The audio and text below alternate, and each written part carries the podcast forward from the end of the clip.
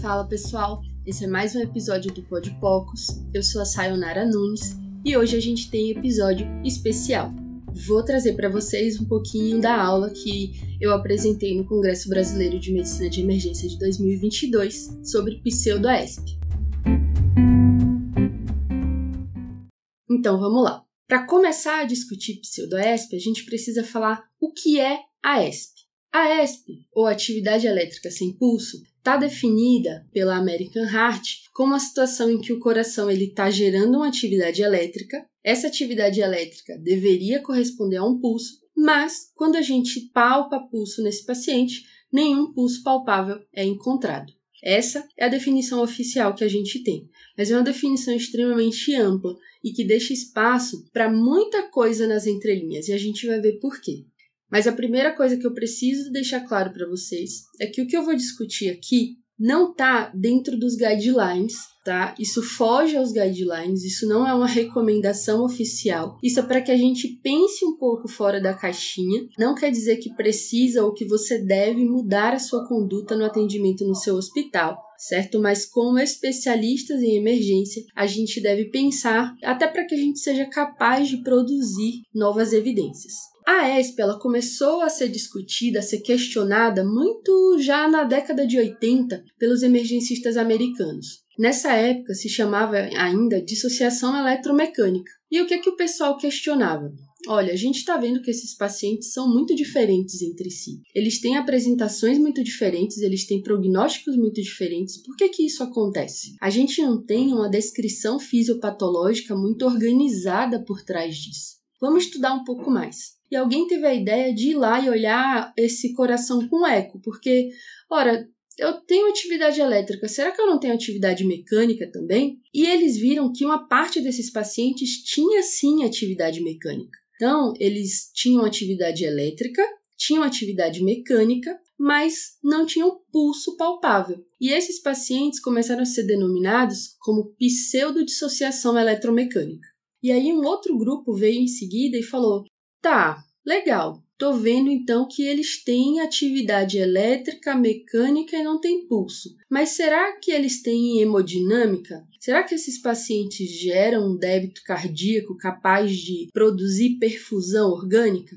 E aí, eles pegaram vários pacientes com pseudodissociação eletromecânica, cateterizaram a aorta e, o, e passaram um catéter central nesses pacientes para fazer uma avaliação hemodinâmica deles. E o que é que o pessoal viu? Olha, esses pacientes têm uma dinâmica sim. A pressão aórtica desses pacientes aqui no nosso estudo variou de 8 a 58 milímetros de mercúrio. Então, a primeira coisa que a gente tem que pegar de conceito importante está aqui. Dentre os pacientes com pseudoAESP, houve uma variação muito grande no perfil hemodinâmico. Alguns têm uma pressão aórtica extremamente baixa, de 8 milímetros de mercúrio, que talvez não seja capaz de gerar nenhum grau de perfusão. Mas tem outros pacientes que têm um grau de perfusão adequado, que eles têm 58 milímetros de mercúrio de pressão aórtica. E apesar de não palpar, da gente não conseguir palpar pulso, isso é capaz de gerar perfusão orgânica.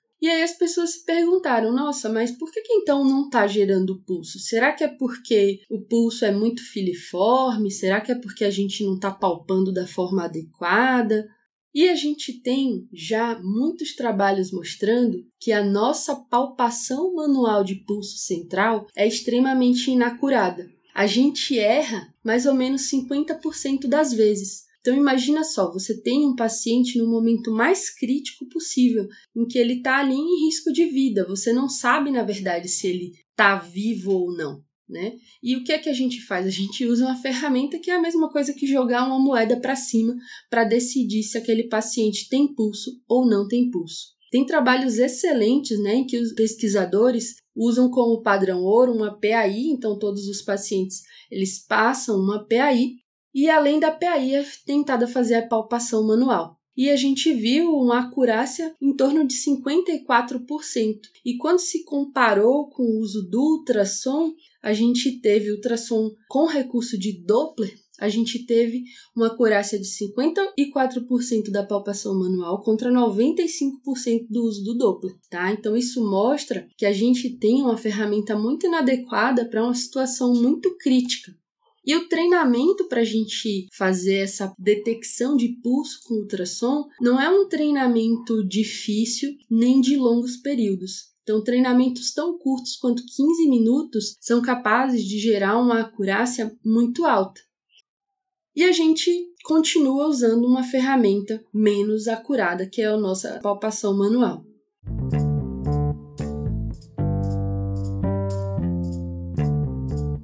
Só que aí surge uma outra questão.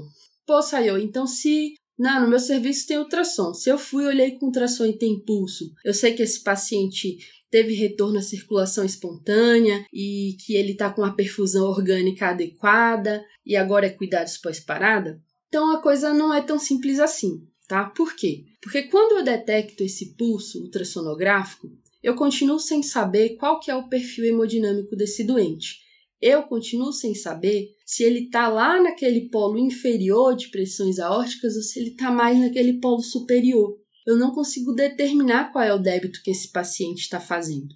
Então, a gente não tem até esse momento um parâmetro não invasivo capaz de determinar, e aqui um conceito novo, qual é a pressão de perfusão coronariana que esse doente tem. E por que pressão de perfusão coronariana? Porque a gente já tem estudos mostrando que o maior determinante de retorno à circulação espontânea em pacientes em reanimação cardiopulmonar é a pressão de perfusão coronariana. Paciente que tem uma PPC de pelo menos 20, ele tem uma maior chance de retorno. Então, se eu estou reanimando um doente e eu sei que ele já está com a pressão de perfusão coronariana acima de 20, independente da minha compressão, talvez eu não deva comprimir esse paciente, né? Mas como é que eu detecto isso? A gente não tem como fazer ainda de uma forma não invasiva. O recurso que a gente tem atualmente, que infere essa PPC, é utilizar uma pressão arterial invasiva. Então, uma PA diastólica na PAI que esteja acima de 30 se correlaciona bem com a pressão de perfusão coronariana acima de 20. É por isso que em pacientes com pseudoesp, provavelmente há um benefício da gente fazer uma monitorização invasiva. Então, a gente passar uma PAI para a gente saber a qualidade da nossa reanimação e para a gente identificar se, quando eu tenho naquele paciente uma atividade cardíaca contrátil e eu tenho um pulso ultrassonográfico, eu tenho um débito adequado o suficiente para que eu pare de fazer compressão naquele paciente ou se apesar de ele ter uma atividade contrátil, aquela atividade é débil e eu devo continuar comprimindo. Isso é, a gente se questiona pelo seguinte: existem postulações de que talvez né, comprimir pacientes que tenham algum grau de débito cardíaco seja lesivo para eles, piore seu desfecho. Como assim? Acontece que a gente nem sempre comprime o lugar correto e a gente nem sempre comprime da forma correta. Em alguns casos, a gente está comprimindo a via de saída do doente e a gente está piorando, a gente pode estar piorando um débito cardíaco mínimo necessário que ele já tem. Pensando nisso, né, um grupo foi avaliar, uh, foi fazer um estudo, um estudo de bancada com porcos, em que eles pegaram pacientes, eh, eles pegaram esses porcos e induziram a PCR em pseudoesp. Alguns desses pacientes eles foram submetidos a uma compressão cardíaca sincronizada com o ciclo cardíaco espontâneo que eles tinham e outros foram submetidos a uma compressão cardíaca não sincronizada com a atividade cardíaca que ele já apresentava. É o que, que acontece? Nada surpreendente. Aqueles que estão sendo comprimidos né, de forma sincrônica com a atividade cardíaca que ele já tem, produziram um débito melhor, uma pressão de perfusão coronariana melhor do que aqueles outros pacientes que tinham uma reanimação cardiopulmonar não sincronizada. Só que nesse mesmo estudo, o que, é que eles viram? E isso é extremamente importante. A pressão arterial média e a pressão de perfusão coronariana dos porquinhos que não estavam recebendo reanimação cardiopulmonar foi maior do que a daqueles, daqueles porquinhos que estavam recebendo uma reanimação cardiopulmonar de forma não sincronizada. Então, o que, que a gente pode pensar? Será que a gente não está fazendo mal para esses pacientes? Porque quando eu comprimi de forma não sincronizada, eu prejudiquei eles em relação a não, a quando eu não estava comprimindo. Né? Então, será que a gente está fazendo mal para esses pacientes? E aí a gente foi para um outro estudo. Induzimos de novo PCR em pseudoesp em porquinhos e dividiram em dois grupos. Em um determinado grupo, eu vou reanimar com epinefrina e sem compressão, e nesse outro grupo eu vou reanimar com epinefrina e compressão. E nesse estudo, os porquinhos que receberam as duas medidas, adrenalina e compressão, eles tiveram melhores desfechos, tanto melhores parâmetros hemodinâmicos quanto maior taxa de retorno à circulação espontânea. Então, a questão, né, continua. Será que a gente deve parar de comprimir? Será que a gente não deve parar de comprimir? Particularmente nesse segundo estudo, algumas questões são extremamente importantes e a gente deve individualizar. Eles não separaram os porquinhos por perfil hemodinâmico. Então, lembra lá no começo que eu falei que uma pseudoesp a gente pode ter desde uma pressão aórtica extremamente baixa a uma pressão aórtica mais alta? Eles não diferenciaram os grupos de pressão aórtica desses porquinhos e todos eles foram colocados e analisados juntos. Então, talvez aqueles animais que tinham uma pressão de perfusão coronariana muito baixa foram vistos juntos com aqueles que tinham uma pressão de perfusão coronariana elevada. Isso pode ter dado um resultado algo falseado, tá? Mas a gente continua sem resposta para essa pergunta que é elementar. Beleza, e aí, Sael, faz o quê? Vou parar de comprimir e não vou parar de comprimir? Olha, a gente não sabe ainda qual é a resposta correta para essa pergunta. A minha avaliação até aqui do que eu tenho visto é que a gente precisa entender em que polo, em que ponto do espectro da pseudoesp esse paciente está. Se eu vejo que é um paciente que ele está com uma contratilidade organizada, que ele gera um pulso ultrassonográfico, eu passo uma PAI, vejo que esse paciente tem uma pressão arterial diastólica acima de 30, eu entendo que vale a pena a gente interromper as compressões e fazer cuidados nesse paciente com infusão contínua de vasopressor, com infusão de volume. Tá? Tratar esse paciente como um paciente que está no estado de choque profundo e não no estado de parada cardiorrespiratória, certo? No entanto, nós não podemos afirmar que essa é a melhor conduta. Essa não é uma conduta que está recomendada pelos guidelines.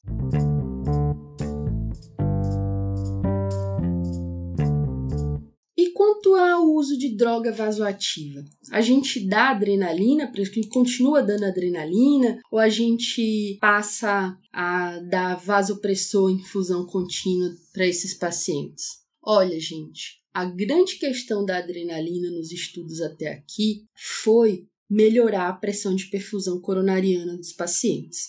Vamos lembrar que a adrenalina ela não é inócua. A gente tem estudos extremamente interessantes, né, mostrando que a adrenalina melhorou mesmo a taxa de retorno à circulação espontânea.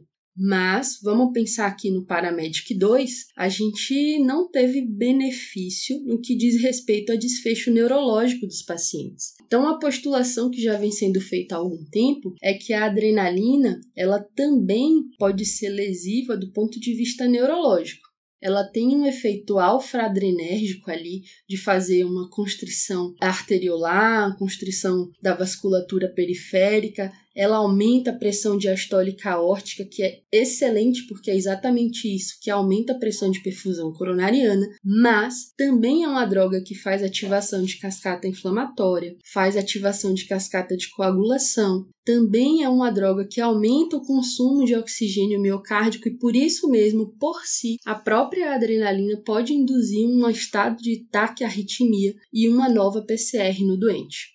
Então, a gente tem que pensar em usá-la com cautela. Nos pacientes em que eu estou em pseudoesp e que eu entendo que esse paciente já está numa pressão de perfusão coronariana acima de 20, que é aquele paciente com uma pressão arterial diastólica na PAI maior ou igual a 30, ou uma sistólica acima de 60, dar a dose cheia da adrenalina, como está postulado nos guidelines, talvez traga somente o efeito negativo dela, porque o efeito de alcançar a PPC mínima necessária não me convém, porque eu já tenho uma PPC mínima necessária. Então, o que a gente questiona hoje é se é a melhor droga para ser feita e na dose em que está recomendada nos guidelines de reanimação. Tem estudos que pegaram e utilizaram a vasopressina.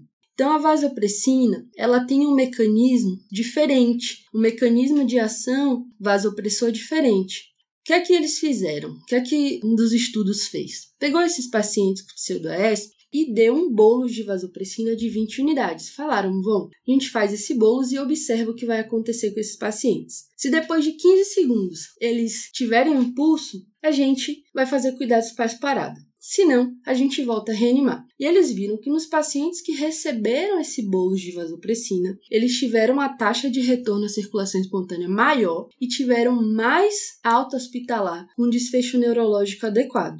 Um outro estudo é o Reason, é um estudo um pouquinho mais famoso, até um estudo observacional. Eles avaliaram os pacientes e aqui cabe dizer que eles fizeram uma coisa bastante interessante, que foi qualificar a atividade cardíaca do paciente no eco. Se era uma atividade cardíaca contrátil organizada, e aqui se entende organizada como tem espessamento das paredes do miocárdio e tem redução no tamanho da cavidade do ventrículo, né? Então é um, tem um potencial de gerar débito e desorganizada em que você não tem redução no tamanho da cavidade, você tem paredes que se movimentam de forma agônica, o que não se espessam, e que, portanto, o potencial de gerar débito é mínimo. E o que é que eles viram?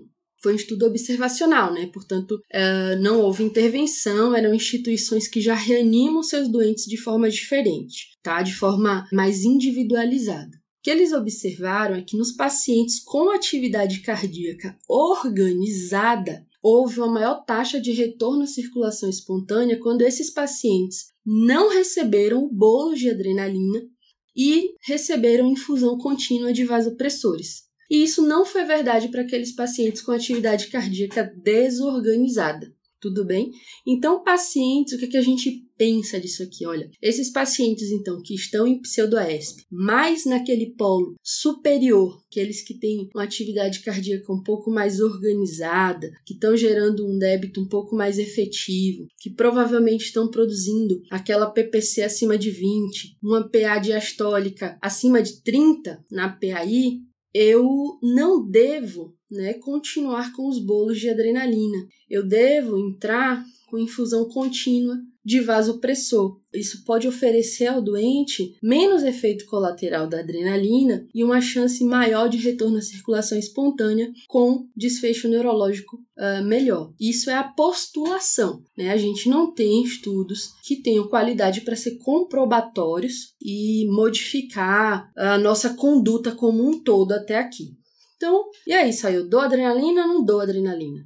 O meu entendimento até aqui é de que nesses pacientes, né, que eu já diferenciei aí para vocês, a gente faz adrenalina push 12, né, somente para a gente segurar o estado hemodinâmico deles, enquanto a nossa equipe faz, prepara a noradrenalina, prepara a dobutamina, prepara a vasopressina. Tá bom?